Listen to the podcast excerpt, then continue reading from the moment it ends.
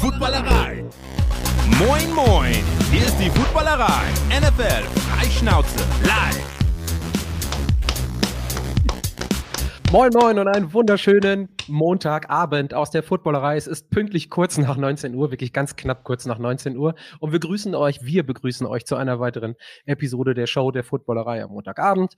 Schönen guten Abend gehen raus an all die Leute, die jetzt bei Twitch und YouTube ein paar Minuten länger haben warten müssen auf uns. Die liebe Technik, wie ihr äh, sicherlich wisst, haben wir schon angekündigt. Und Gruß auch an alle, die uns hinterher als ähm, Podcast hören.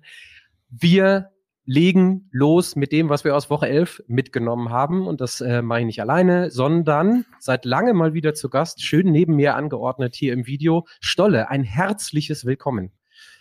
Servus, moin, Tag, Konnichiwa alle miteinander. Ja, schön, dass ich, äh, ne, da, da, fragt man am Montagmorgen, hey, ich würde auch gern mal wieder und zehn Minuten später wird man verhaftet. So ist es manchmal. Du hast einfach, du hast einfach ähm, straight davon profitiert, dass jemand anders nicht konnte. Dann rückst du halt einfach direkt nach. Aber als erster Nachrücker. Du fragst, wir antworten. Passt doch auch mal.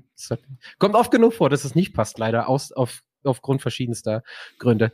Daneben mit richtig, richtig guter Laune. Keine Ahnung, ob äh, der technische Verzug heute an ihm und seinem Internet lag. Remo, hi. Hallo, einen wunderschönen guten Abend aus München. Ganz, ganz, ganz, ganz entspannt. Äh, und die Klammer schließt als Vierter im Bunde hier oben auch in Hamburg sitzend. Sebastian, hallo, einen wunderschönen guten Abend. Guten Abend zusammen.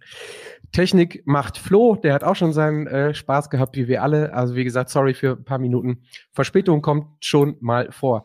Was haben wir heute? Wir haben, äh, haben es überschrieben, Woche 11 und die Playoffs ruckeln sich allmählich ein Stück weit zurecht, mal mehr, mal weniger. Wir gucken äh, auf die Spiele, die unserer Meinung nach am interessantesten waren und erlauben uns den Ausblick auf das, was jetzt auch in der Thanksgiving-Woche kommt und wie das weiter in Richtung ähm, Playoff-Rennen für das ein oder andere Team aussieht. Die ein oder andere Personalie haben wir noch mit drin, wenn wir auf Coaches gucken und auf Teams, die vielleicht noch in die Playoffs reinkommen wollen. Ähm, beginnen möchte ich aber mit einem äh, kleinen äh, Announcement. Und zwar haben wir noch ein, jetzt hätte ich fast gesagt Überbleibsel, aber ein wunderschönes Giveaway von den German Colts mitbekommen aus dem, ähm, aus dem, wie heißt es, noch Deutsch? Chicago Meat Packers. Da waren wir. Aus dem, genau, aus dem Chicago Meat Packers, da haben wir es mitbekommen. Ich war da leider etwas später, deswegen hat mich der, ähm, hat mich der Schal, den ich hier jetzt gerade hochhalte, etwas später erreicht. Aber von den German Colts wird in einem Gewinnspiel mit uns, alle, die jetzt zugucken können, sehen, ich halte mal vor mein Gesicht, dann sieht es mal ein bisschen besser aus. Mit einer dann hört man dich auch viel besser, wenn du es Gesicht Das habe ich auch gerade gedacht. Immerhin habe ich Internet und ich werde dann nur leiser, Remo. Entschuldigung. Shots fired. Und ähm, dann ist da auch noch eine Unterschrift drauf. Sebastian, kannst du dich erinnern, von wem die Unterschrift ist? Nee, kann ich mich nicht dran erinnern, tatsächlich. Es gab, gab vielleicht, vielleicht gab es dort, gab es dort Bier. Vielleicht gab es dort Bier. Also, ich ja. äh, sage mal, es ist. Was äh, Kutsche? Es ist ein, ja, auch, nee, Kutsche war es diesmal, Kutsche war es diesmal nicht, obwohl er wahrscheinlich auch gerne unterschrieben hätte. Ähm, Running Back, Running Back von den Colts, ähm, Hall of Famer, Most Career Rushing Yards, äh, Most Career Rushing Touchdowns von den Colts, Most Seasons mit 1000 Yards Rushing. Ich lese das gerade alles ab, ich weiß das auch nicht auswendig, muss ich gestehen. Und das finde ich total geil bezogen auf die Coast. Best Career Rushing Yards per Game Average 96,1. Und wer ist es, Sebastian? Adrian James. Genau, so sieht's aus. Von dem haben wir da eine Unterschrift drauf bekommen. Und wir danken den German Calls ähm, ganz, ganz, ganz lieb dafür, dass wir das mit Ihnen zusammen verlosen dürfen als Giveaway. Für alle, die jetzt hier im Video sind, bei YouTube und bei Twitch, schreibt doch mal bitte euren Lieblings Running Back in die Kommentare, dann seid ihr mit in der Verlosung. Wir packen das Ganze auch noch als Gewinnspielpost bei Instagram raus. Auch da gilt, also heute Abend dann, wenn die Episode veröffentlicht wird, auch da gilt, schreibt bitte euren Lieblings-Running Back, vielleicht mit ein, zwei Sätzen, warum er euer Lieblings-Running Back aus der NFL-Geschichte ist, auf.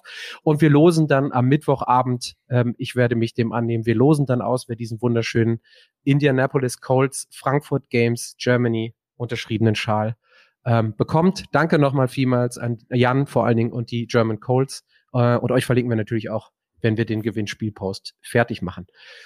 Das wären, ich gucke mal in die Runde, die Announcements für heute. Und dann würde ich sagen, starten wir mal ein bisschen rein. Obwohl, nee, stopp, ich will vorher einmal Stolle, wir haben uns so lange nicht gesprochen. Ähm, was treibst du denn so in der Offseason? Hast du, ähm, wie es bei jedem ähm, guten, erfolgreichen GM so ist, einfach nur frei und fliegst um die Welt, guckst dir ein paar Prospects an und lässt dir die Sonne auf den Bauch scheinen? Oder wie sieht das aus? Genau, das trifft es relativ gut. Der Bauch ist dick und rund und ähm, ich, ich, mache gar nichts. Ähm, na, gibt genug zu tun, gibt genug Projekte, genug Ideen. Kader für die nächste Saison wird auch fleißig dran gebastelt. Also wir wollen ja nächstes Jahr äh, ordentlich Gas geben und Vollgas geben und äh, die Geschichte weiter positiv fortsetzen. Also da gibt genug zu tun. Ich bin recht frisch aus den USA zurück. Da habe ich ein bisschen mit, mit einem gewissen Joe Thomas ähm, einen Termin gehabt, der auch zu uns noch mit. Hast ihm den Hoodie überbracht, ne?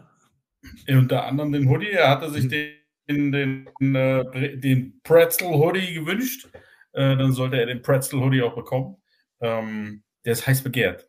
Und ja, war noch in Michigan an der Uni. Ähm, auch da durfte ich einen Vortrag halten und äh, bin aber noch nicht, bin aber noch nicht in den, äh, habe keine Science gestealt. Keine, Science, keine Science gestealt, schön. Aber schön in die USA fahren und denen erzählen, äh, was man im Football so alles erfolgreich machen kann. Finde ich gut. Einfach mal in Michigan. Ja, ich, ich habe den, ich habe halt in, in, in einem Ort, wo, das fand ich auch sehr lustig. Ich meine, da haben die bei jedem Spiel weit über 100.000 Zuschauer und ich habe ihnen dann erzählt, wie, wie, wie fetter Erfolg das war mit über 5.000 Zuschauern. Why not? Ist alles eine Frage, alles eine Frage des Scalings. Das ist doch super. Ja. So große Stadien haben wir hier doch gar nicht, Stolle. Mach dich doch nicht kleiner, als du bist. So. Das stimmt. Vor zwei, vor zwei Wochen waren wir, oder vor einer Woche oder anderthalb Wochen waren wir froh, dass wir 50.000 zusammengekriegt haben. Das reicht auch schon. Viel größer geht's ja dann auch fast gar nicht.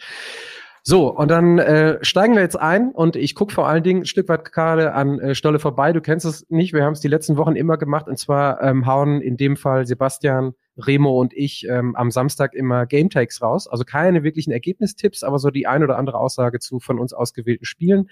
Da waren wir auch diese Woche wieder dabei und ähm, Flo, wenn du es am Start hast, blend es bitte mal ein waren jetzt nicht irgendwie die hottesten Game Takes. Daniel wäre nicht stolz auf uns. Ähm, deswegen sehen wir alle gar nicht alle gar nicht ganz so schlecht aus. Ähm, Remo, ich hatte mich so ein bisschen gefragt, als du das eingereicht hast, das war sehr, das wirkte sehr farblos für dich. Das Matchup zwischen den Bills und den Jets entscheidend für die Playoff-Träume. Eine Niederlage bedeutet einen freien Januar. Das ist so, ja, weder Fleisch noch Fisch, hast du drei von drei Punkten quasi, ne? Ja, stimmt doch. Alles richtig, korrekt, korrekte Aussage. Ähm, Habe ich mir in meinem Büchlein eingetragen.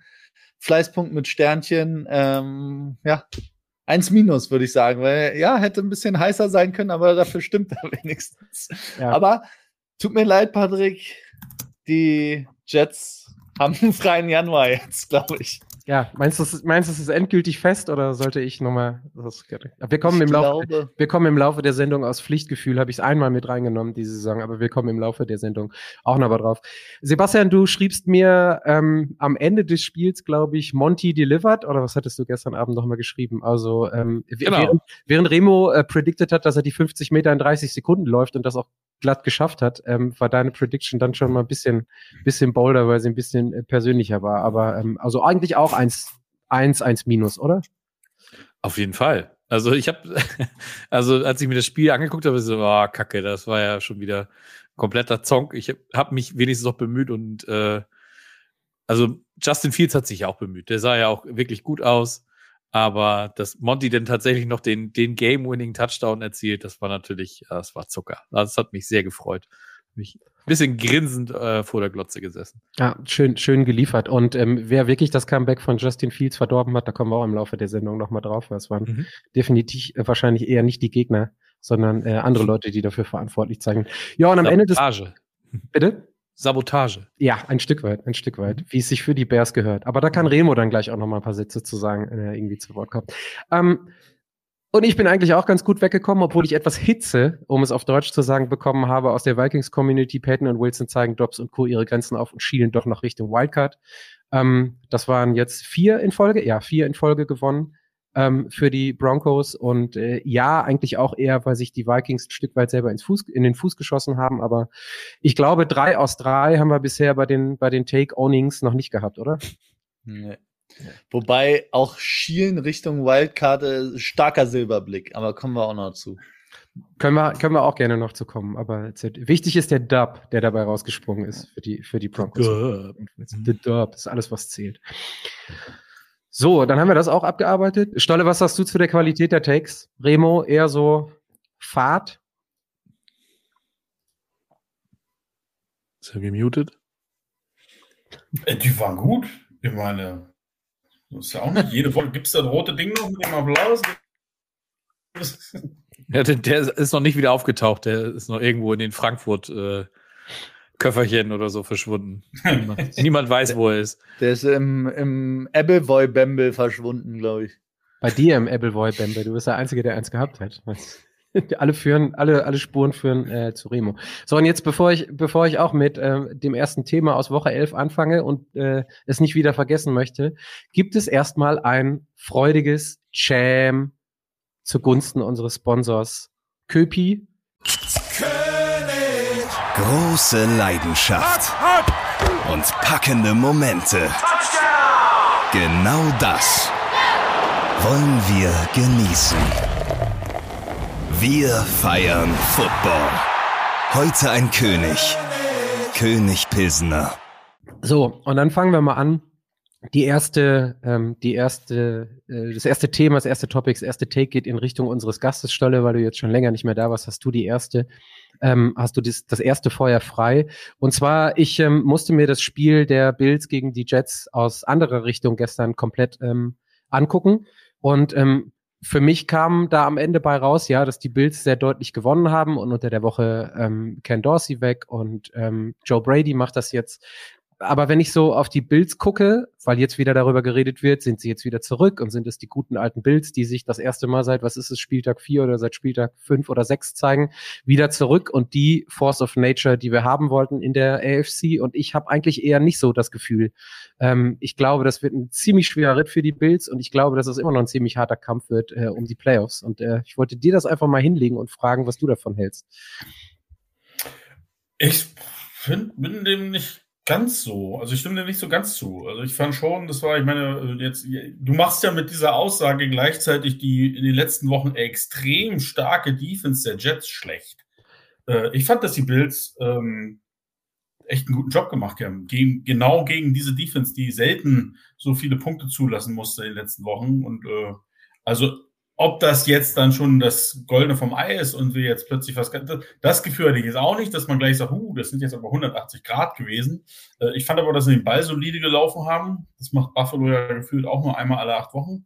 Ähm, schauen wir mal, ob das ein Trend sein könnte. Ähm, aber ich fand insgesamt war das ein, war das ein rundes Spiel von der, von der Bills Offense gegen eine normalerweise, wie gesagt, normalerweise Defense, die gegnerische Quarterbacks sehr schlecht aussehen lässt. Also ich glaube, ich glaube, es war die, war die, war die höchste Punktzahl seit 2000, irgendwann Mitte 2000 oder Ende 2021, die die Jets zugelassen haben. Das stimmt, aber ich finde die, ich komme da hinterher wahrscheinlich nochmal drauf, die Jets Defense war auch einfach mal due für so ein, in Anführungsstrichen, Stinker-Game. Ne? Da war so ein, zwei Brainfarts dabei und ähm, so stark wie die Defense war, geht es nicht durch. Remo, du stehst schon in den Startlöchern. Ähm, ja, ich finde, der Defense wird es auch Woche für Woche schwer gemacht, gut auszusehen. Das ist eine gute Defense, aber wenn die Offense einfach gar nicht schafft, auf dem Feld zu bleiben, dann irgendwann bist du auch müde.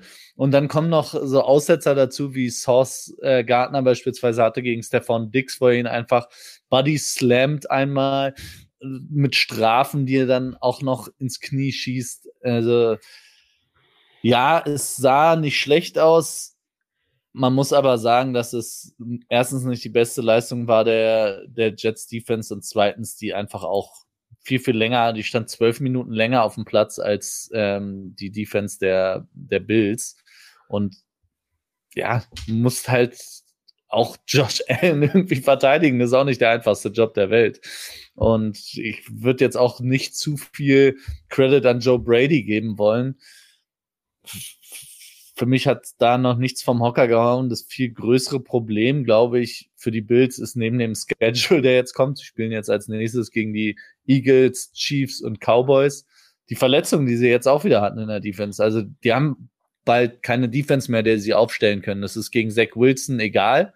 Da kann ich auch, äh, da könnte ich die Tackle spielen, glaube ich. Oh.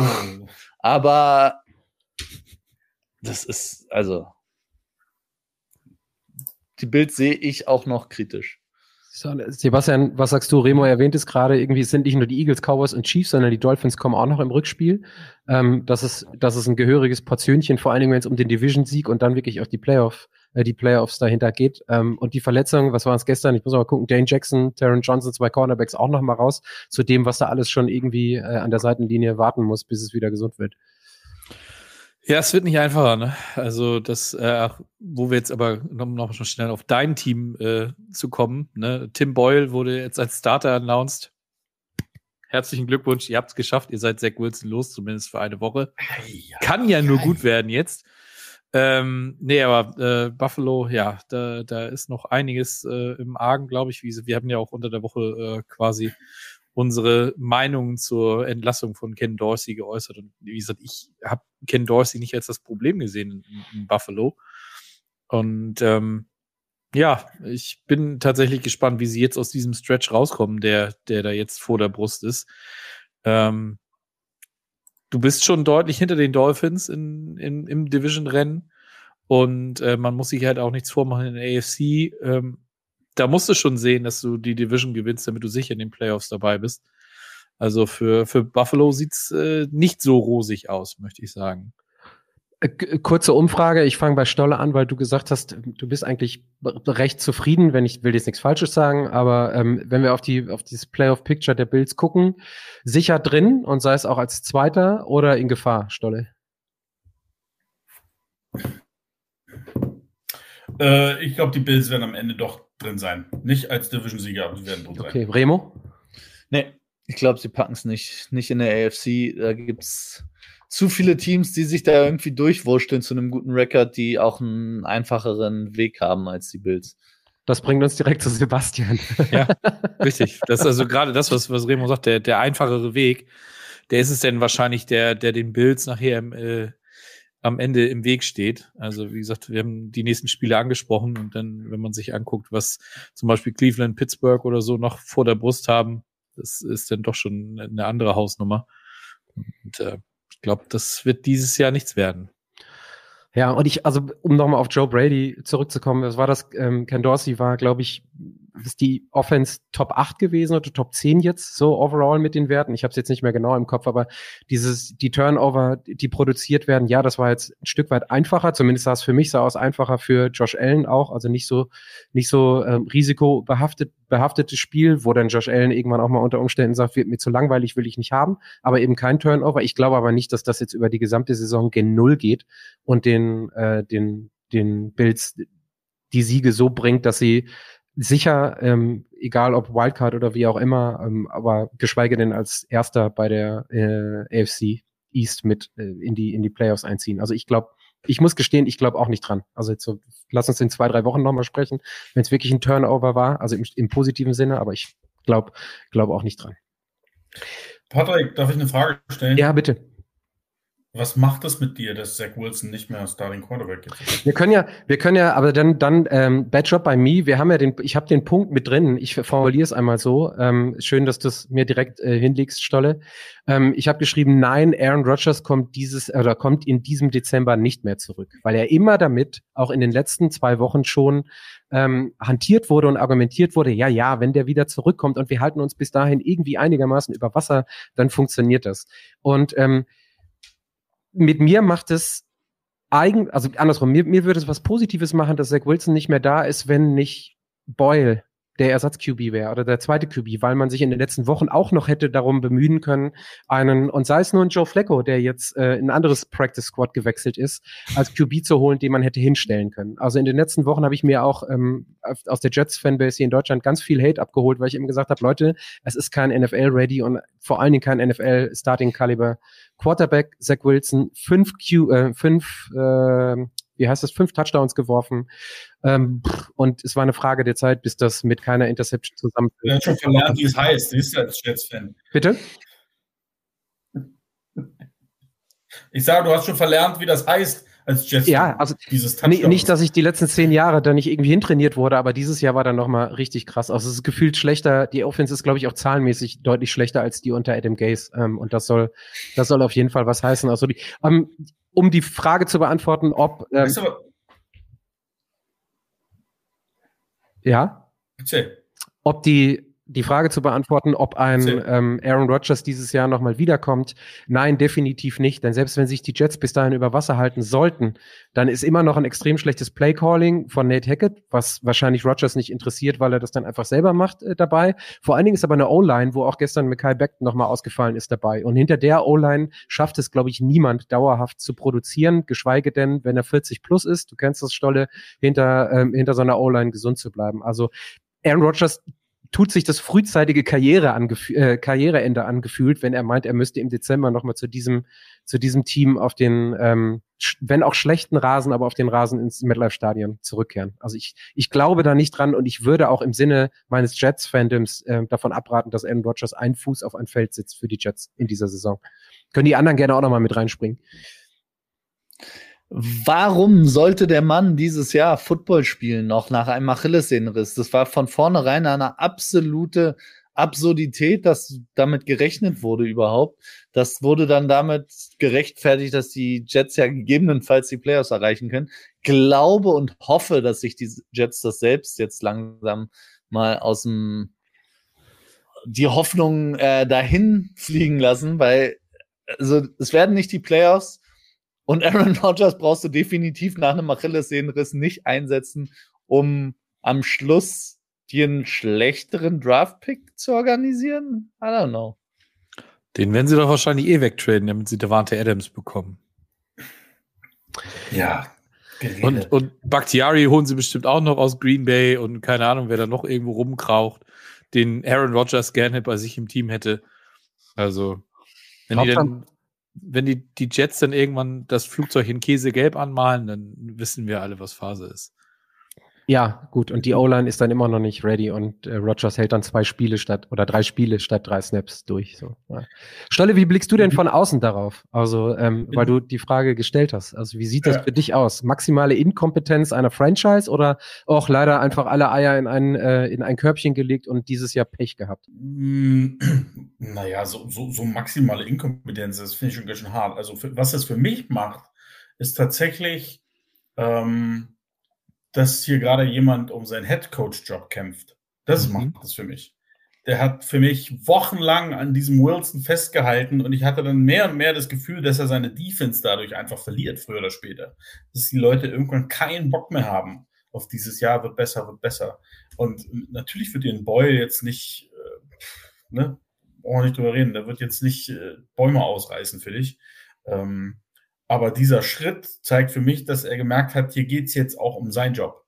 Ähm, weil, wie ihr alle schon sagt, die Saison sieht jetzt nicht so aus, als wenn sie auf dem richtigen Weg enden wird oder auf dem erhofften Weg.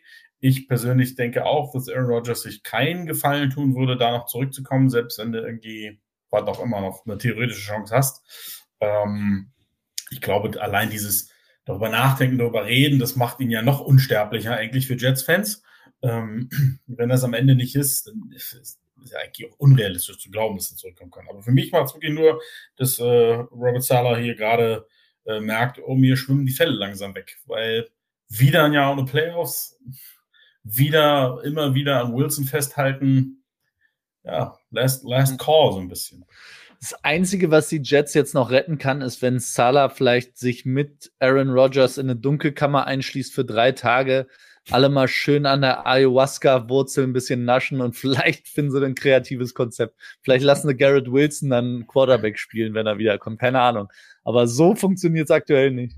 Oh, Remo hat scheinbar doch den Appleboy unter der unter den Tresen gefunden. Eine hervorragende, eine hervorragende Idee. Also für mich, um das ähm, vielleicht dann abzuschließen aus Jetsicht, ähm, für mich ist Robert Sala dann mit dieser Geschichte. Also die, ähm, es ist ja okay, dass du äh, ich sage jetzt einfach mal diplomatisch ausgedrückt, loyal bleibst auch zu dem Quarterback. Ähm, aber die ganze Sache ist schon seit zwei Monaten eigentlich durch. Ähm, und das weiß jeder, der da vernünftig drauf guckt, meiner Meinung nach zumindest. Und deswegen, ja, du kannst dann mit wehenden Fahnen untergehen.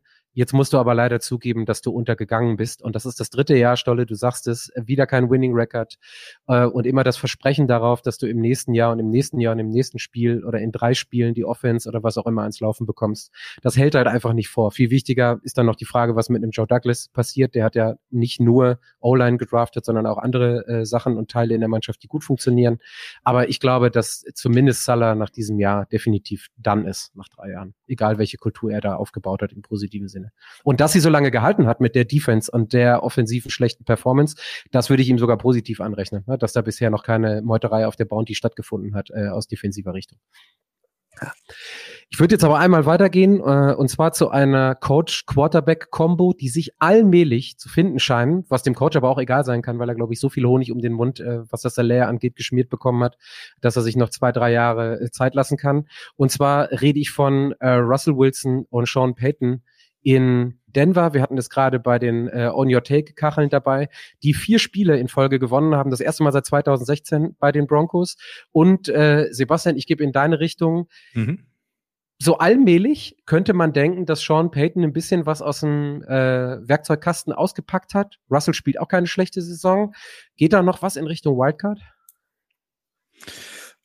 Also erstmal wirklich Hut ab dafür, dass sie nach dem 1-5 und äh, diesen wirklich katastrophalen Vorstellungen, die sie da teilweise abgeliefert haben, sich wirklich klammheimlich da, da wieder nach oben gemauschelt haben. Und äh, ja, jetzt stehen sie 5-5, aber äh, das Restprogramm, äh, was die, was die Broncos jetzt noch vor sich haben, das ist so, äh, ja, also du musst jetzt, ähm, bekommst jetzt Besuch von, von Cleveland, dann geht's gegen Houston, dann Chargers, dann die Lions, dann kommen die Patriots, na gut, ähm, die Chargers nochmal und, und Las Vegas. Also das ist jetzt, ist okay. Also da sind jetzt, also mit Cleveland, Houston und Detroit, das sind Gegner, da könnte es ein bisschen enger werden.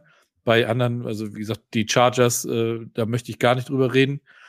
Ähm, Las Vegas könnte am letzten Spieltag nochmal interessant sein. Aber ich glaube auch für die Broncos ist einfach das Problem, dass die, die AFC insgesamt einfach zu stark ist. Und ähm, ja, ähm, vielleicht sind sie einfach ein bisschen zu spät aufgewacht. Und ähm, ja, du hast es schon gesagt, Russell Wilson spielt tatsächlich eine, eine, eine erstaunlich gute Saison, finde ich.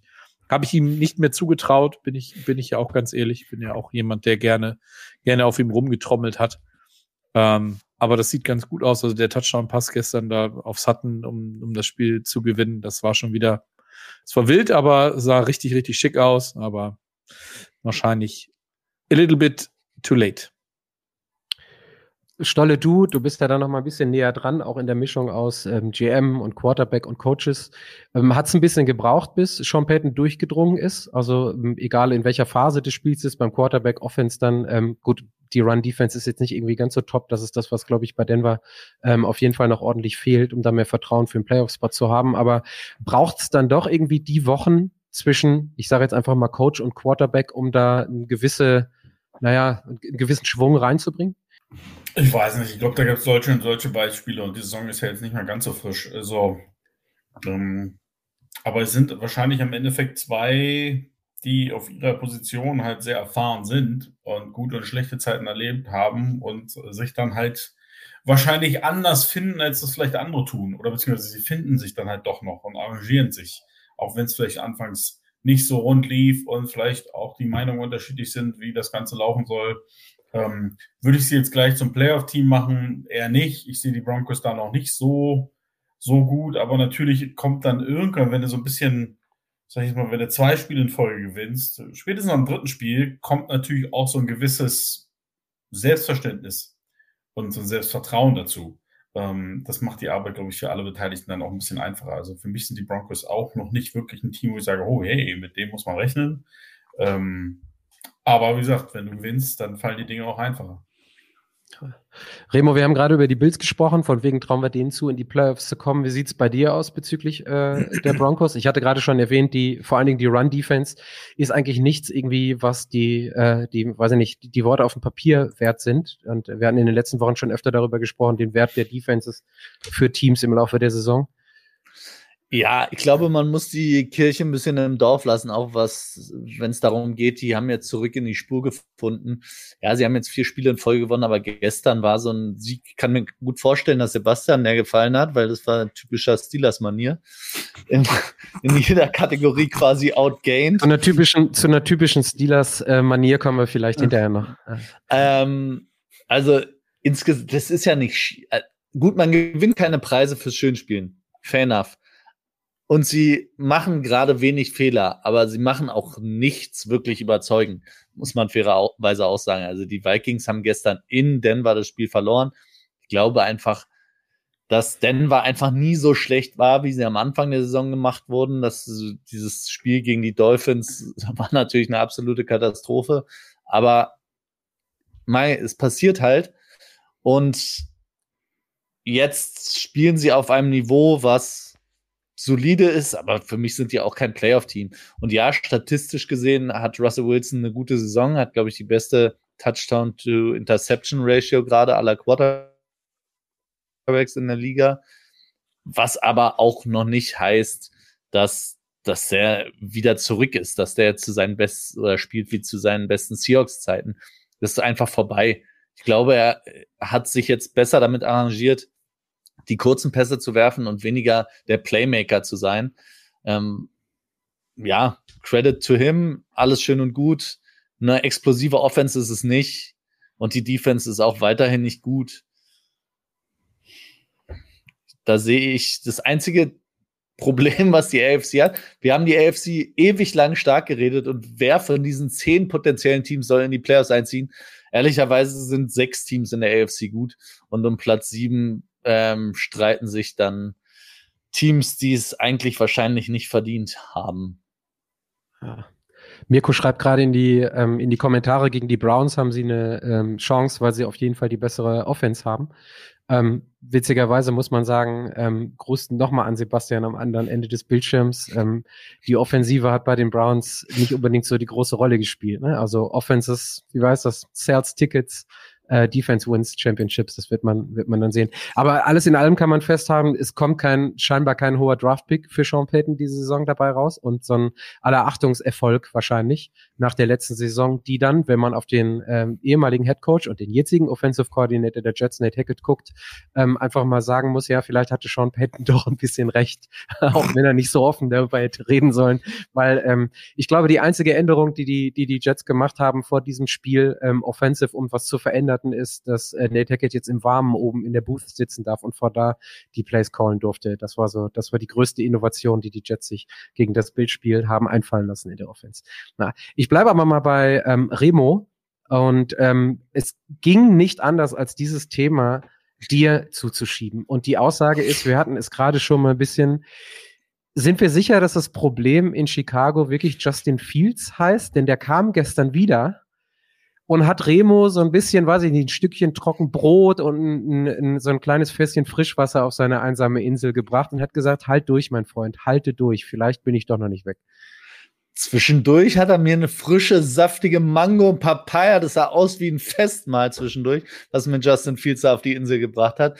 Ich will mittlerweile, ich finde alles ganz furchtbar, was in Chicago passiert und was ich wünsche ihm dass er getradet wird am Ende der Saison. So wie es aussieht, werden die, die Bears ja einen sehr, sehr hohen Pick von den Panthers bekommen. Sollen sie bitte einen Quarterback nehmen und bitte, bitte gebt Justin Fields an irgendeine Franchise, die zumindest eine Ahnung hat, in welche Richtung sie laufen will. Ähm, weil alles, was die Bears machen und seit Jahren gemacht haben, ist wirklich einfach nur schlimm die einzige Franchise, die sich da aktuell anschließen kann, sind die Commanders, bei denen so selbst die Duschen nicht funktionieren. Also, ähm, das ist die, nee, ich, Justin Fields ist ein Top 15, 16, 17 Quarterback in der NFL. Und puh, bitte, bitte lasst ihn zu einer Franchise gehen, bei der es funktionieren würde. Für Oder alle, die, die, die eine Richtung hat. für alle, die jetzt leider nicht zugucken, sondern nur zuhören können, mich inklusive sind zumindest drei Leute von den Stühlen gefallen. Ich weiß nicht, wie es mit Flo im Studio aussieht, aber es war kurz, es kurz einmal die Luft aus dem Raum gegangen. Remo Opfer, dich danach mal drauf, drauf festnageln dürfen. Ähm, aber Sebastian, das sah schon eigentlich, also Remo hat ja nicht ganz unrecht, ne? deswegen sage ich, ne, ein Stückchen trocken Brot hat er gekriegt und ein bisschen Wasser, ob es eine Papaya war, keine Ahnung, das muss man auch nicht überbewerten, nachdem er jetzt ein paar Wochen nicht da war. Aber es war schon so, als wenn das Coaching-Team an der Seitenlinie gestern eher im Blick gehabt hat, dass man das Spiel vielleicht gegen schlagbare Lions nicht unbedingt gewinnen muss am Ende, oder? Ja, das trifft glaube ich, ziemlich gut. Also, das, also dass sie das echt nur hergeschenkt haben, das, äh, da hat schon eine Menge zugehört, muss ich ganz ehrlich sagen. Also das, ich habe ich hab nicht dran geglaubt. Deswegen äh, hatte ich ja auch so ein bisschen Angst um meinen Take, aber ähm, ja, am Ende war dann doch irgendwie noch drauf verlassen, dass Matt Aberflus und seine Spießgesellen oder wie auch immer, dass die dann nochmal richtig was reißen. Ich glaube, die wissen auch, dass die na, nach der Saison sich äh, neue Jobs suchen äh, dürfen. Ob sie nun äh, noch irgendwie einen Job in der NFL bekommen, das äh, weiß ich nicht. Also wirklich was dafür getan haben sie nicht. Also das war fiel sah wirklich gar nicht schlecht aus. Das muss ich auch ganz ehrlich sagen, auch wenn es natürlich wieder so, das ist ja immer mein, mein Hauptkritikpunkt, dass er für mich halt, er, er ist halt einer, der, der läuft und läuft und läuft. Aber halt, äh, wenn es ans Werfen geht, dass es da dann immer so ein bisschen Probleme gibt. Remo ist einfach so. Ist, ja, wobei er, wobei er für seine Verhältnisse gestern eine lange Bombe wirklich geliefert hat. Ne? Das ja, ein oder ein hat er immer drin. Das, das gebe ich ihm auch auf DJ Moore. Ne? Das, das Ding sah richtig gut aus. Aber ansonsten ist es für mich halt immer so, er ist, er ist unfassbar stark, wenn er mit dem Ball selber läuft. Das, das ist ganz einfach so. Das ist auch bei Kyler Murray zum Beispiel so. Aber das ist halt auf Dauer, ist es, finde ich, nicht sustainable und ähm, ja, weiß ich nicht. Das ist Stolle, du, der ein ganzes Team verantwortet, also wenn nach, ähm, nach Ende der Saison dann ein Matt Eberfluss gehen muss und dann behältst du wieder den Quarterback, dann kommt ein neues Trainerregime und die haben den Quarterback dann nicht gedraftet. Also von daher für die, für die Bears bitte bottom out, ähm, schönen hohen Draft-Pick absahnen und dann sowohl Coaching als auch Justin Fields verschiffen für ein paar Euro 50.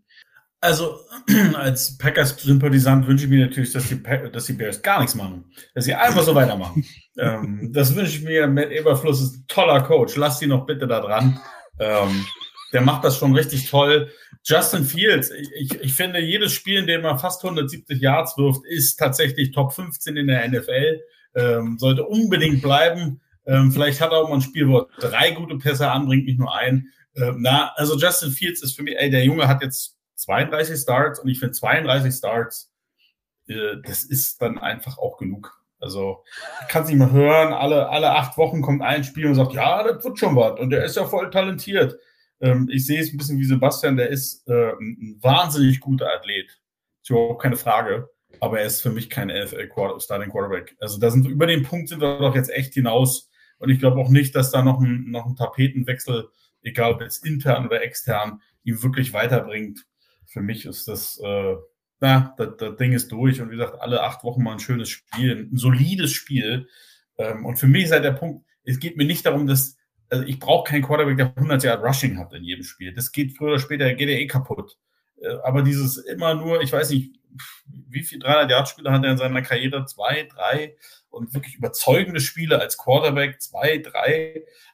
Das ist einfach, ja, gestern alles klar mit Eberfluss und Co. wollten das Spiel nicht verlieren am Ende, statt zu sagen, wir wollen es gewinnen. Ähm, ist definitiv so, das war nicht seine Schuld. Aber insgesamt, ey, Remo, ehrlich jetzt, du kannst ja nicht wirklich sagen, es sind Top 15 Callback in dieser Liga. Hast du dir zuletzt die Quarterbacks angeguckt, die in dieser Liga spielen? Also ich würde Justin Fields für ein gewisses Team gerne nehmen, wenn alle acht Spiele was Positives dabei rumkommt. Also sorry, Leute. Danke. Ey. Kam aber, es kam aber auch die Frage auf von, von, von, von Herrn Hartmann, ob du denn Fields zu den 49ers haben möchtest, Remo. Nein, Brock Purdy ist natürlich besser als äh, Justin Aha. Fields aktuell und funktioniert auch besser. Aber stell, man stelle sich nur mal vor, Gedankenexperiment, man hätte damals statt Trey Lance bei den 49ers Justin Fields gepickt.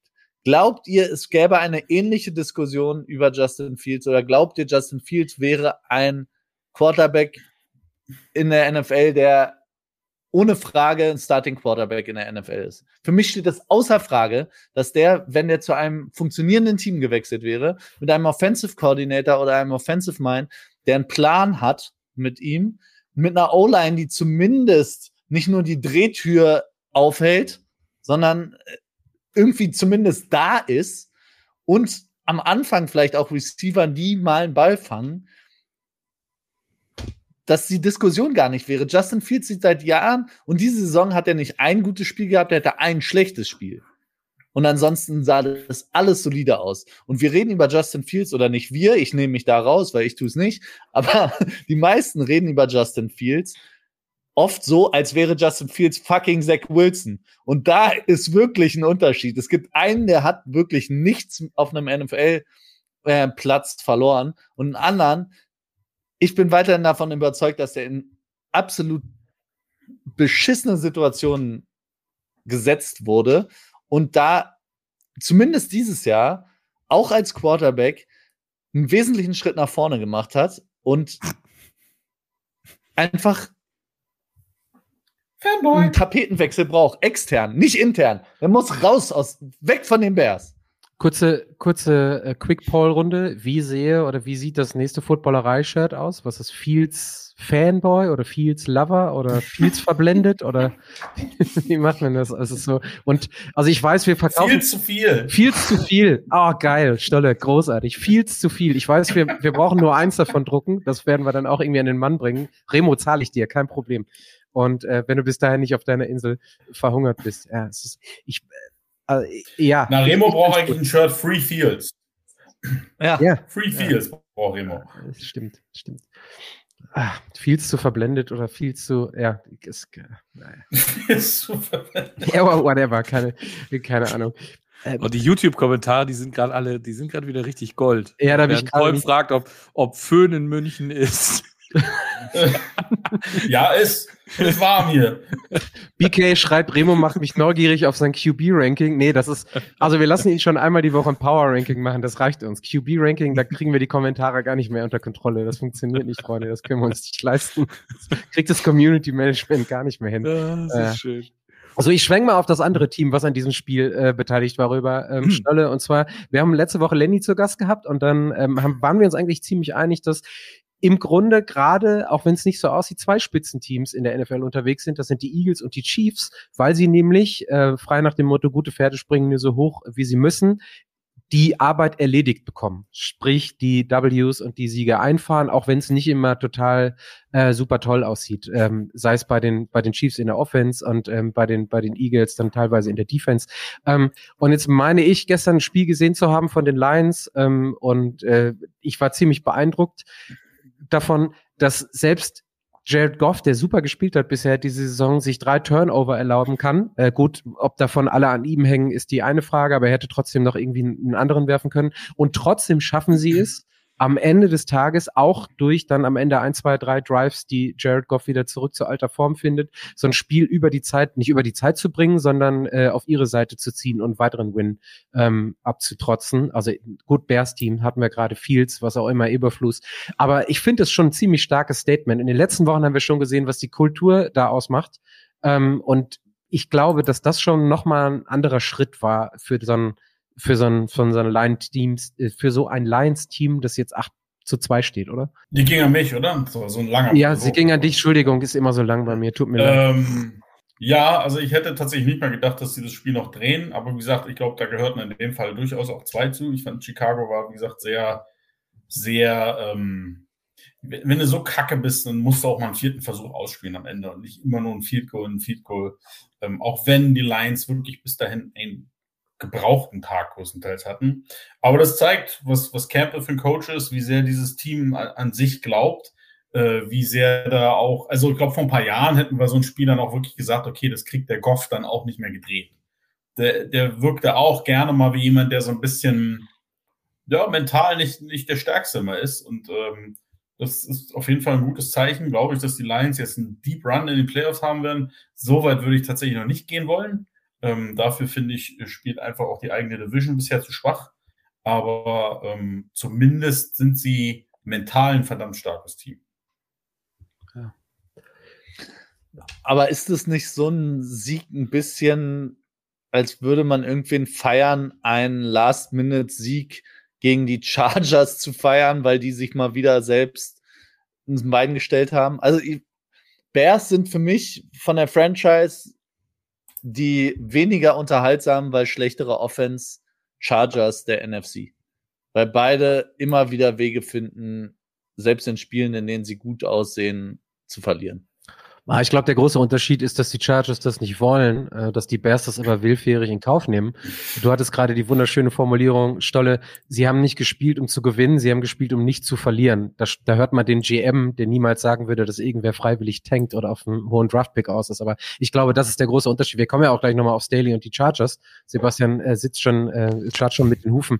Aber ähm, Also ich, ich, glaube, dass das schon ein großer Unterschied ist, ähm, den, den man da merken kann. Und dann geht es halt eben auch darum, ja, so ein obwohl du Kacke spielst und auf der Position des Quarterbacks. Und das ist für mich der große Unterschied bei einem Jared Goff mittlerweile. Das ist schon dann doch wie ich finde, ja, ein Game Manager, ein System-Quarterback, der nicht allzu viel zu bieten hat, aber mit einer breiten Schulter und jetzt mittlerweile auch ein paar Jahren Erfahrung in, der NFL, dass er eben nicht, nachdem er drei INT wirft, noch die vierte oder die fünfte werfen muss, wie irgendein mediokrer Backup, sondern sich auch noch mal schütteln kann und sagen kann, so, hey, ähm, wir stehen jetzt 7 und 2, daran war ich größtenteils und federführend mit beteiligt. Ähm, lass uns doch mal gucken, ob hier gegen so ein Bears-Team nicht noch mehr geht und das dann auch wirklich auf seinen Schultern in den letzten ein, zwei Drives nochmal mit um ähm, ähm, switcht und umwerfen kann.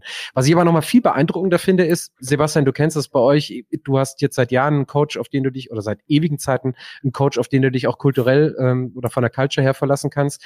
Ich finde es ziemlich stark, was da cultural-mäßig, wir hatten es in der letzten Woche schon, ähm, bei den Lions läuft. Und ein Kollege schrieb mich dieses, dieses Wochenende an, Alter, wer ist denn dieser Bär von Coach, der bei den Lions äh, an der Seitenlinie steht? Und dem habe ich dann so dieses Kneecap-Video geschickt und der war ziemlich beeindruckt. Ja, das, du sagst es. Also der, der, das haben wir auch schon, schon mehrfach gelobt und, und auch vollkommen zu Recht, dass äh, Dan Campbell da, da eine Kultur aufgebaut hat ähm, wo man das Gefühl hat, dass seine, dass die Spieler wirklich an das glauben, was er sagt und auch ähm, für den eine ganze Menge tun würden. Und ähm, du hast da dazu einen sehr, sehr fähigen Offensive Coordinator, ähm, der, wie gesagt, wenn es äh, für die Lions schlecht läuft, ist er nächstes Jahr woanders, äh, und zwar als Head Coach.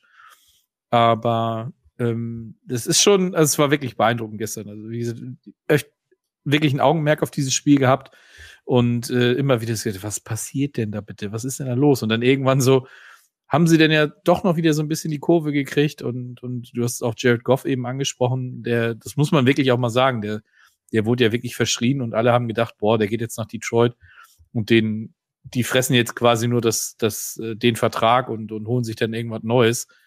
Aber das sieht tatsächlich so aus, als ob sie äh, für Jared Goff den Weg gefunden haben, der für ihn in der NFL funktioniert. Und ähm, Dazu hast du mit Amon, Amon Ra einen absoluten Top-Wide Receiver, der immer mehr Spaß macht, finde ich. Also das ist echt beeindruckend und ähm, freue mich auf das, was da noch kommt in Detroit. Und ähm, hoffe tatsächlich, dass es nicht so kommt, wie, wie Stolle gerade eben schon sagte, so mit den, dass es in den Playoffs dann eventuell schneller vorbei ist, weil das Team hätte, hat definitiv was verdient, ne? 8 zu 2, das erste Mal seit 1962. Ja, ich wollte es gerade noch mal an Stolle fragen, ob Stolle denn weiß, wer Präsident in den USA war, als die, ähm, als die Lions das letzte Mal 8 und 2 standen. Mhm. äh, wahrscheinlich irgendein Busch. nee, noch länger. JFK in der Tat. JFK. Als ich das, ich weiß gar nicht, wer das, das wurde gestern während des Broadcastings, glaube ich, gedroppt, ne? Und wir waren bei, mhm. bei, bei Red Zone dabei, ja, da habe ich das auch rausgezogen, aber es ist auf jeden ja. Fall, ist auf jeden Fall eine krasse Ansage gewesen. Ich dachte so, hey, da muss sich doch einer versprochen haben. Nee, hat er, ähm, hat er aber in der Tat nicht. Es ist, äh, ist echt krass so. Und also die, ich glaube, das, was die da leisten, ähm, ja, tiefer Player Run, da weiß ich nicht, ob ich bei, ähm, aber da glaube ich, bin ich auch bei Stolle. Ähm, aber es, es macht schon Spaß, sich das anzugucken. Und ich, ich war nie ein Jared Goff-Fan. Als er dahin gegangen ist, dachte ich, okay, die essen ein Jahr oder die ähm, nehmen ein Jahr sein Salary und danach ist der Junge weg vom Fenster. Und dafür hält er sich ganz schön, ganz schön wacker, finde ich. Aber ähm, bei dir, Stolle, weil du nicht nur jetzt die letzte Saison, sondern schon seit Jahren auch in dem Umfeld unterwegs bist, also dieses Culture Eats Strategy for Breakfast, also das, äh, das, was der Coach da reinbringt, kann man das irgendwie Pi mal Daumen, wir hatten gerade einen Zaller, bei dem funktioniert es scheinbar nicht so gut in New York, ähm, aber wie viel kann das ausmachen? Also damit die Leute nochmal extra Gras fressen oder daran glauben, so ein Spiel wie gegen die Bears jetzt auch nochmal umzuwerfen? Ich glaube, es gibt gefühlt für mich wenige Teams, bei denen diese Culture so von Anfang an so deutlich sichtbar war und so eine große Rolle gespielt hat wie, wie, wie Detroit. Ich fand, der Camper war von Anfang an so ein, einfach so eine, weiß nicht, hat so eine Aura und hat einfach, ähm, ich war auf diese Saison sehr gespannt, weil für mich war immer der Punkt, ich sage, okay, wie weit kann man damit kommen? Mit diesem, ne, mit diesem, die Jungs wirklich einfangen, abholen, immer wieder motivieren und wann muss man dann eben auch ja, auch, auch als Coach überzeugen im Sinne von äh, Offense, Defense, X und O's. Ähm, insofern finde ich, Detroit ist, hat sich echt gut aufgestellt. Also ich hätte nicht gedacht, dass sie so eine starke Saison haben. Ob es dann in den Playoffs reicht, ist nochmal ein anderer Punkt, aber ähm, Finde ich, find, find ich, sehr, find ich sehr beeindruckend. Wie gesagt, das erinnert mich so ein bisschen an Pittsburgh, die einfach auch einen Coach haben, der einfach, brauchen wir nicht drüber reden. Also die Offense in Pittsburgh ist einfach traurig und trotzdem gewinnen sie fast jede Woche ein Spiel und du fragst dich, wie geht das? Ja, weil einfach die Kultur in diesem Team extrem, extrem gut ist. Gehen wir zu einem Team rüber, Sebastian, ähm, wo die Kultur scheinbar nicht ganz so gut ist. Haben wir jetzt schon, und ich muss es dir rübergeben, weil wir schon vor der Saison darüber gesprochen haben. Und ähm, ich werf dir eigentlich nur Staley als ähm, Stichwort hin. Und den Rest dürftest du jetzt eigentlich ähm, selber erledigen bei den Chargers. Ja, ähm, ich habe so, so ein paar Sachen. Ähm, die Chargers haben gestern die meisten Passing Yards und First Downs erlaubt. Äh, das, so viel hat Green Bay das ganze Jahr noch nicht geschafft. Sie haben die, Green Bay hat die meisten Punkte seit Woche zwei erreicht. Sie haben es geschafft, äh, seit Woche zwei das erste Team zu sein, das kein Turnover schafft, also dass Green Bay den Ball nicht abgegeben hat. Und sie haben einen Game-Winning Drive mit äh, in den letzten fünf Minuten abgegeben. Danach ähm, in der Pressekonferenz wirkte der Head Coach Brandon Staley irgendwie so ein bisschen wie hier bei uns im Norden sagt man ja so ein bisschen mucksch, ne? Der war so ein bisschen leicht angepisst und äh, hat sich, fand das gar nicht so nett, dass er gefragt wurde, ob ähm, nicht vielleicht jemand anders Plays callen soll oder was auch immer.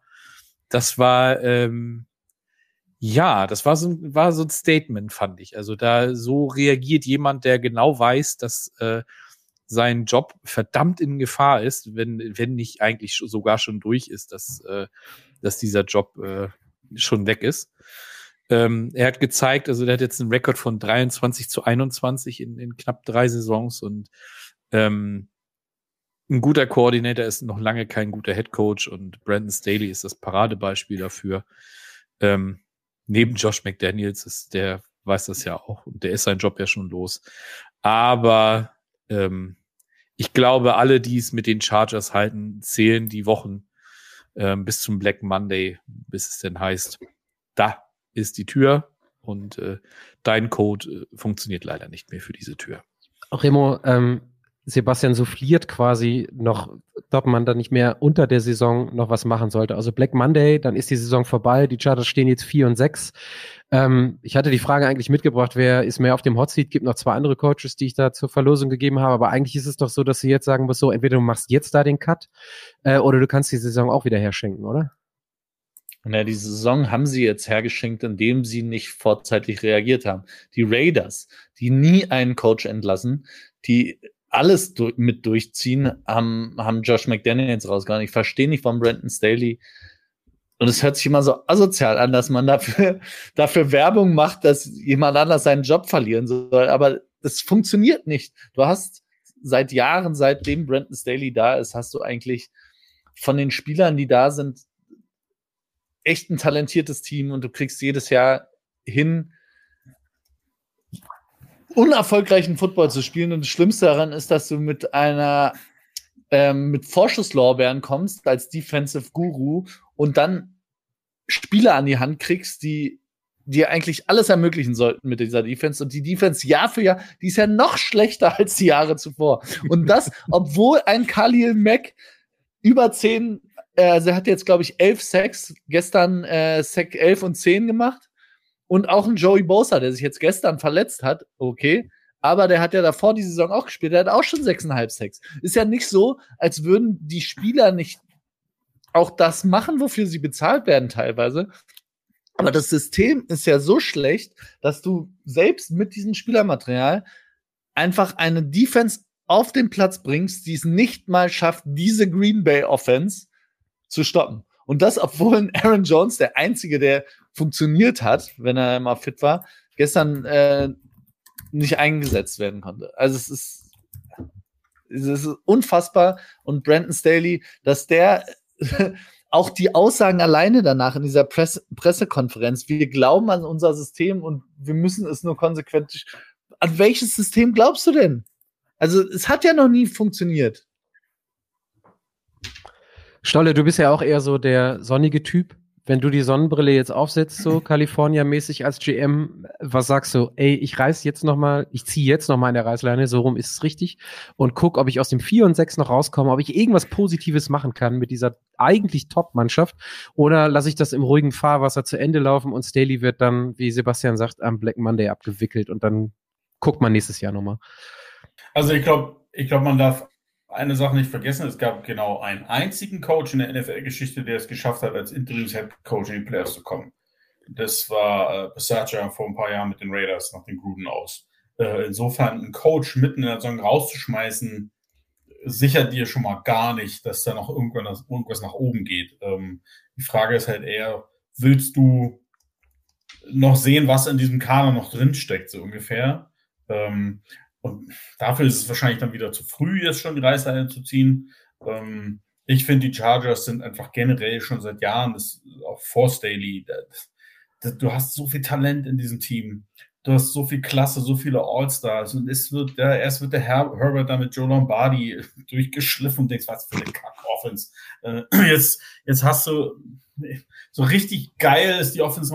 Ich, ich weiß, wir haben gestern, können, können, ja alle über die Defense schimpfen, äh, was ich viel, aber genauso schlimm war, war die Offense. Also, Keenan Allen hat einen sicheren Touchdown fallen, fallen lassen. Äh, am Ende im letzten Drive hat, hat äh, ihr Super Rookie auch einen ganz sicheren 20, 30, 40 Yard Pass fallen lassen. Also da waren ein paar ganz easy Drops dabei, dazu noch ein Fumble innerhalb der 5 Yard Linie. Also die Offense war genauso kacke, inkonstant. Also ich finde, die Chargers sind einfach, die stehen sich seit Jahren grundsätzlich generell im Weg und machen viele fragwürdige Entscheidungen. Ähm, aber gerade wirkt das Team, also es wirkt für mich sehr, naja, holprig, stolprig. Nicht, dass sie an sich glauben, dass das noch irgendwas werden könnte tatsächlich, aber den Trainer jetzt rauswerfen, das ist in NFL, das ist, wie gesagt, ist nicht so, als wenn das funktionieren würde in der NFL. Es hat genau ein einziges Mal funktioniert und ich, ich glaube nicht, dass sie es tun werden. Normalerweise werden Coaches aber auch nicht gefeuert, die schon an, auf dem Weg in die Playoffs sind. Von daher ist es natürlich immer ein Uphill-Battle, wenn du nachdem du jemanden rausschmeißt. Aber es, es ist, glaube ich, offensichtlich und jedem klar, dass es mit diesem Coach nicht weitergehen kann. Also, also die, ich habe gerade nach dem, ich habe gerade nach dem Pendant beim Fußball, also wenn du als gegen den Abstieg geholt wirst, wirst du auch nicht deutscher Meister, aber der, das ist einfach ganz, ganz schräger Vergleich. Das, das passt nicht unbedingt ganz so gut. Und ähm, auf der anderen Seite hast du ja mit Kellen Moore jemanden da sitzen, der vielleicht mit den Hufen schabt äh, ähm, und so einen Job übernehmen kann. Aber auch da, Stolle, wenn ich drüber nachdenke, nicht unter der Saison. Ne? Gibt es auch genügend Beispiele, dass du dann so jemanden verbrennst, wenn es einfach nicht äh, ins Positive gedreht wird und dann ist der eben am Black Monday zwar nicht weg, aber kommt vielleicht ist auch als äh, Headcoaching-Frage. Es ist einfach wahnsinnig schwierig. So, das, das, das ist einfach so, hey, wir lernen da mal ein neues System oder wir ändern irgendwas am System. Das ist immer so leicht gesagt. Football ist ja nun ein recht komplexer Sport. Also, und ob Callum Morris die Antwort ist, ich meine, sagen wir mal ehrlich, den haben wir auch vor vier Jahren das letzte Mal richtig abgefeiert. Ähm, also, keine Ahnung. Also für mich ist klar, Staley mit, dem Kader, mit dem Team, was du da hast, verkaufen die sich so krass unter Wert. Ähm, das ist seine letzte Saison, da bin ich mir hundertprozentig sicher. Aber ich kann mir auch vorstellen, dass sie früher schon die Reißleine ziehen, aber nicht jetzt. Wenn, dann glaube ich eher, dass sie sagen, okay, wir zwei, drei Wochen vor Saisonende, um einfach einen gewissen Headstart zu haben auf dem Markt und um auch nochmal zu gucken mit gewissen Spielern, beißen die weiter, wollen die wirklich hier sein oder nicht? Ähm, das haben wir schon oft genug in der NFL gesehen.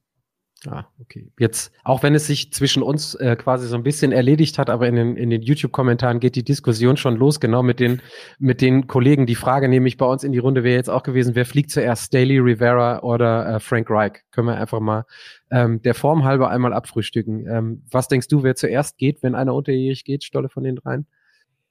Mm, ich finde, Robert Sala fehlt da noch auf der Liste, aber ich, ich glaube eigentlich, der Erste, der gehen muss, ist Rivera. Das, also wenn, dann glaube ich, gehst du, du machst nicht, also ich, ich weiß nicht, was Carolina machen wird. Das ist eine wahnsinnig schwierige Situation, aber, aber einem Rookie-Quarterback in der Rookie-Saison auch noch den Headcoach wegzunehmen, das glaube ich wäre, dann kannst du ihn auch direkt gleich mit nach Hause schicken. Ähm, das fände ich absolut fatal.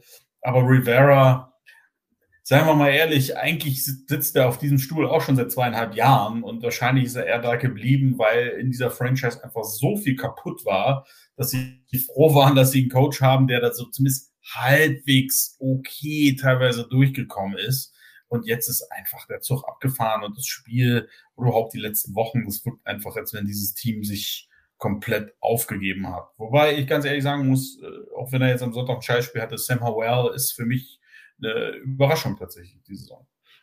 Ja, mit dem kann man auf jeden Remo Fall was nickt. anfangen. Sehr schön. Ähm, Remo, ich weiß nicht, ich weiß nicht, ob du es heute schon gehört hast. Wir zitieren ja gerne mal Bill Simmons, der nennt den, der nennt äh, Ron mittlerweile Rowboat Ron. Ich finde dieses Stand-Up-Paddle Ron, was du hier etabliert hast bei uns in der Sendung, finde ich deutlich besser. Wer, wer ist es denn für dich, Reich, Rivera oder Staley?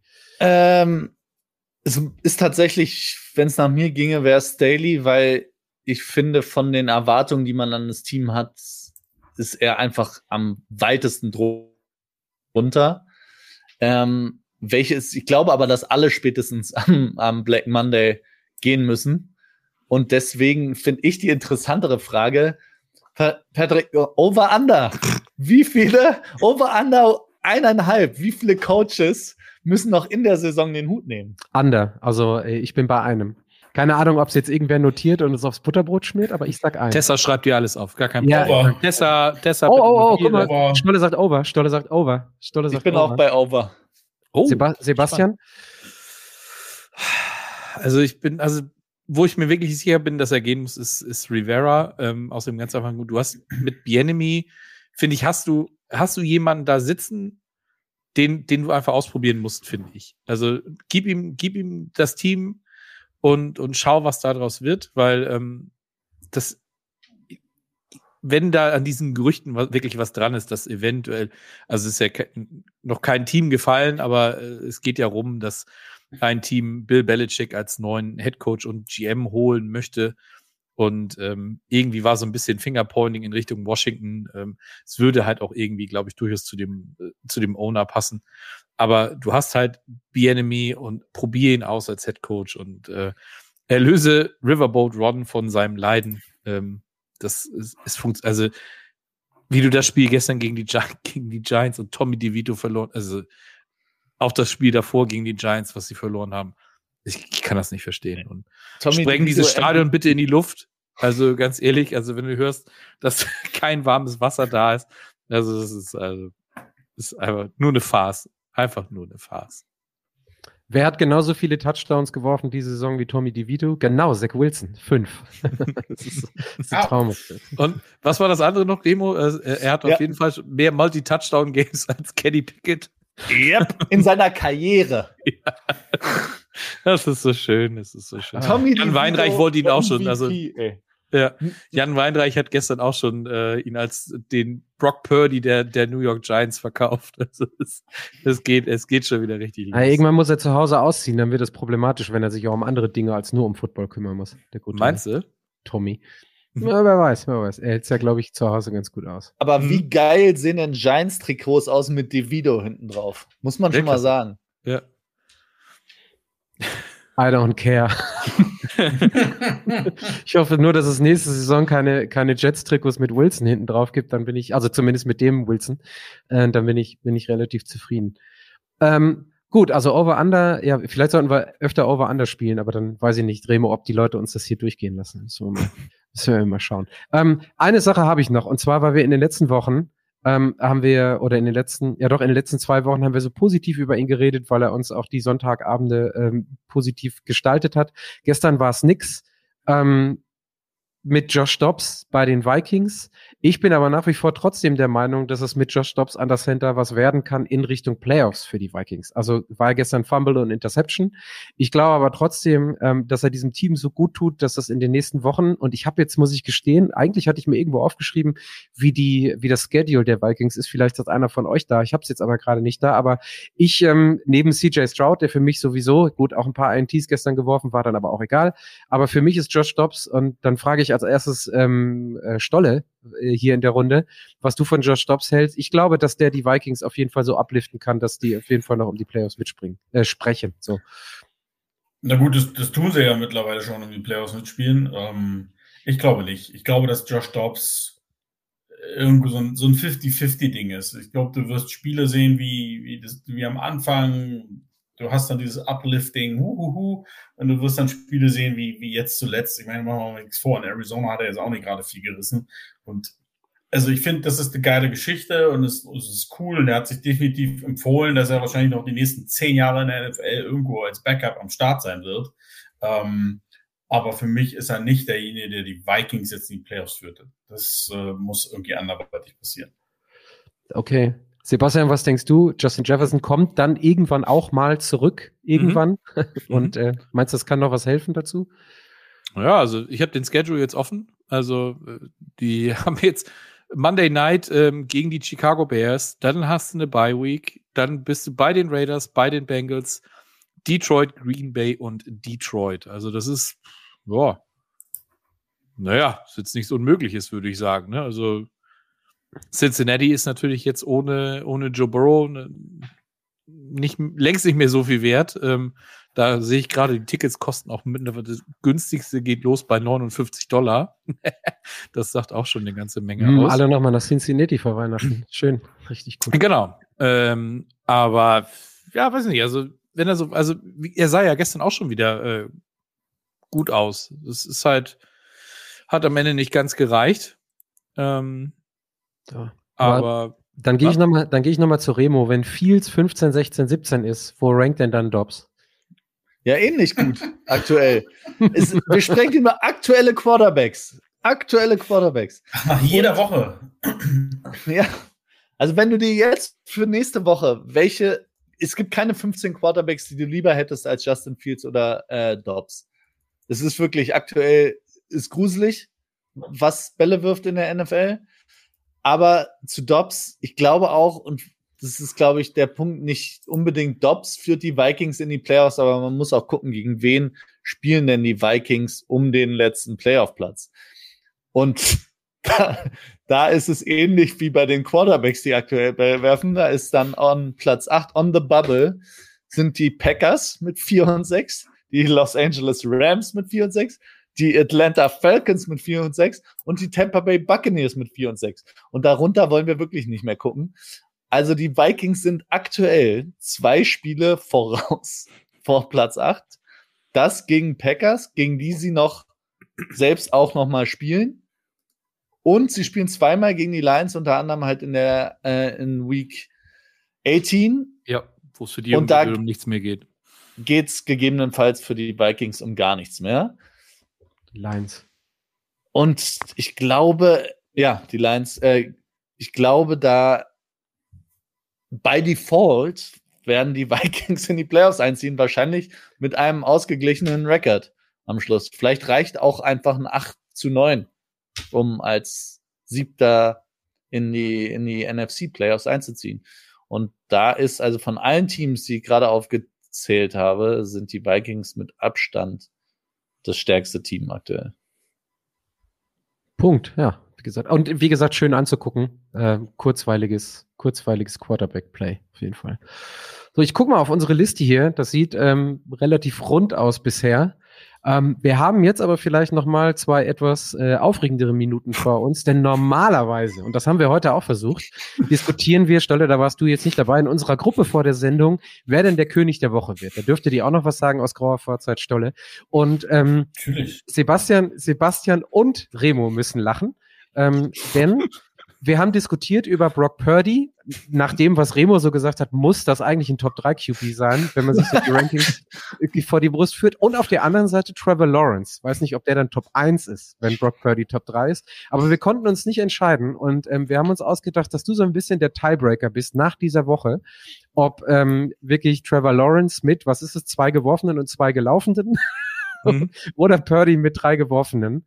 Ähm, der und König der Woche wird. und dem perfekten Passer-Rating König der, äh, König der Woche wird. Was, was und, dem, und dem schönsten Pass der bisherigen äh, NFL-Saison mit diesem Touchdown-Pass auf Brent Ayuk, der einfach nur läuft, die Arme nach vorne strecken muss und der Ball fällt 40 Yards oder 45 Yards, fällt ihm einfach in die Arme und er braucht nur noch geradeaus, zack, Touchdown. Ach Gott, war das schön. Also ich, ich beschreibe die Texte, die über WhatsApp kamen, mal diplomatisch als jungfräuliche Freude bei Remo. Ich glaube, das äh, näher kann ich da nicht drauf eingehen. Aber ja, jetzt, jetzt mal Stolle. Also eher Lawrence oder eher Purdy?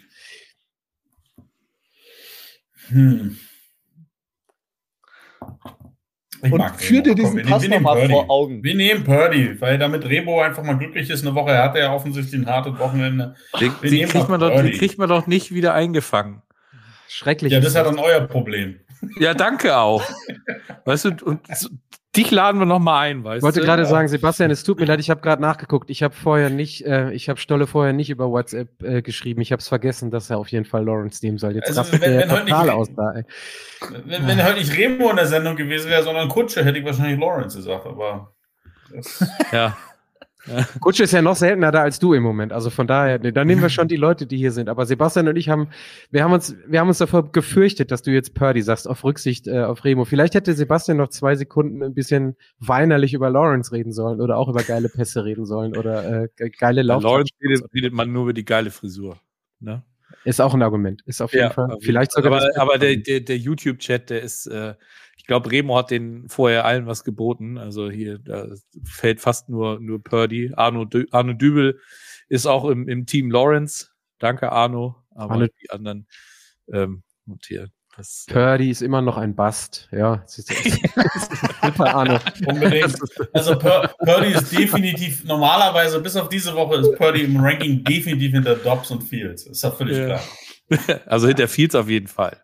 Gut, und dann mit Das ist Lawrence hätten wir vier von fünf Top-QBs der Liga auf jeden Fall schon mal aufgestellt. Ist doch einfach. Vielleicht musst du mal aus Spaß wirklich ein QB-Ranking machen, Remo, und danach eine Woche ähm, Social Media Hiatus, damit du irgendwie lebend aus der Sache rauskommst. Ja. Mache ich auf jeden Fall, weil alleine, weil ich für mich selbst wissen will, wo Tommy die Video nach dieser, nach dieser Wahnsinnswoche landet. ja. Ich sag mal Auf so, jeden Fall am besten nicht äh, vor Aiden O'Connell, äh, weil du weißt, sonst gibt's wieder harten Backlash auf, auf Instagram. Ja, ich war also- Aiden O'Connell-Fan, aber habt ihr zufällig die eine Szene gesehen, wo er zurückläuft? Ich weiß gar nicht, ob er, ob er den Ball dann einfach auf den Boden geworfen hat oder was passiert ist, aber es sah aus, als hätte er sich einfach erschreckt und ist so zurückgetrippelt, aber so breitbeinig. So, ah, Ah, schön. Ich fange jetzt nicht von Zach Wilson an, Leute, dann wird's richtig, richtig, richtig düster. Und ähm, ich habe fast alle Spiele damit sehen gucken. Ähm, ich möchte eigentlich noch, ähm, ich weiß, dass es äh, viele Leute, wenn sie es hören, nicht mehr interessiert, aber weil wir hier gerade zu vier zusammensitzen, wir haben ja jetzt äh, am Montag, den 20. November, heute Nacht, auch wenn ich es nicht live gucke, ähm, wahrscheinlich ein recht hübsches Spielchen, hübsches Spielchen noch vor der Brust. Und ohne da zu tief drauf einzugehen, ähm, können wir einmal durchgehen, Stolle, Remo und Sebastian, was ihr denn denkt, wer aus Chiefs Eagles heute Nacht als Gewinner hervorgeht. Stolle. Na, so geil wie die Chiefs immer nach einer Bye-Week spielen, glaube ich, dass sie auch hier siegreich hervor vorkommen gern. Okay. Remo? ist ein Argument, wobei ähm, Nick Sirianni das ja auch schon adaptiert hat ähm, und, und auch stark ist nach der Bye Week. Aber ich glaube tatsächlich einfach, für mich sind die Eagles aktuell das stärkste Team der Liga. Es ist in Arrowhead. Ist da was? Normalerweise sind immer die Scheißteams, die unentschieden spielen, aber Ist wieder soweit. Endlich. es, dieses, dieses Gab's Spiel. dieses Jahr noch nicht. Nee, Ich gab's noch nicht. Ich bitte um Entschuldigung bei allen Leuten, die die Instagram-Kacheln diese Wochen sehen. Es ist dreimal Remo mit dreimal Wahnsinnstakes. Ja. Anders geht's leider diese Woche nicht. Ja, es wird, es wird ein klares, klares und deutliches Ein Unentschieden. klares Unentschieden. Äh, Ja. Gut, okay. Highscoring wenigstens, von 36, 36 oder was? Oder? Nee, ich glaube, das wird so, das hält sich wirklich die Waage, weil beide Defenses ja auch nicht ganz verkehrt sind, weil das neutralisiert sich alles gegenseitig. Es wird wirklich, es wird ein, es wird eine 21-21. Stark. Sebastian? Ähm, Andy Reid hat ähm, als Head Coach der Eagles jedes Mal gegen die Chiefs gewonnen und seit er Head Coach der Chiefs ist, jedes Mal gegen die Eagles gewonnen. Und dann ist ja auch klar, wie es weitergeht. Er gewinnt zu Hause mit den Chiefs gegen die Eagles. Gut, nehm, nehmen wir das. Ähm, ich bin, ich bin komplett unentschieden. Ich habe gar keine Ahnung. Ich freue mich morgen früh aufs Spiel. Unentschieden. Nein, ich, Sowas darfst du doch nicht sagen. Das Ja, ist wieder ja, Wasser auf seine Ich Mühlen. musste, ich musste doch, ich musste, Remo geht hier raus, drei Köpfe größer. Das hat aber auch verdient nach dem ganzen Kram, den er hier vorher verzapft hat und erzählen musste. Also es ist, es ist okay, dass an, an diesem Montagabend einer mit richtig guter Laune hier äh, rausgeht. Das ist doch, ist doch schön. Ähm, dann würde ich sagen, war's das für heute. Dank nochmal an Tessa und auch an Luis ähm, und natürlich auch an Flo, der die Technik gemacht haben, äh, die sich rundherum immer um alles kümmern, dass das hier vernünftig läuft. Danke an Stolle. Wir gucken mal im äh, restlichen Verlauf der Regular Season, weil ich habe mitgenommen, du als GM hast jetzt gerade Pause und machst nichts, außer dir die Sonne auf den Wanst scheinen zu Genau. lassen. Vielleicht schaffst du es nochmal vorbei zu Zeit. stromern. Ja, genau. Äh, wenn du Freizeit hast, kann, können wir dich auch, können wir dich auch verhaften. Danke, Remo. Du darfst dann jetzt äh, dein Internet wieder einfalten äh, oder zusammenfalten und in die Tasche stecken bis nächste Woche. Danke. Und ähm, Sebastian, steady Mhm. as always. Alles gut. Danke dir. Immer gerne. Ähm, und damit einen schönen Abend. Bis nächste Woche. Tschüss. Ciao, ciao. Tschüss. Ciao. Das war's für heute. Bis zum nächsten Mal in der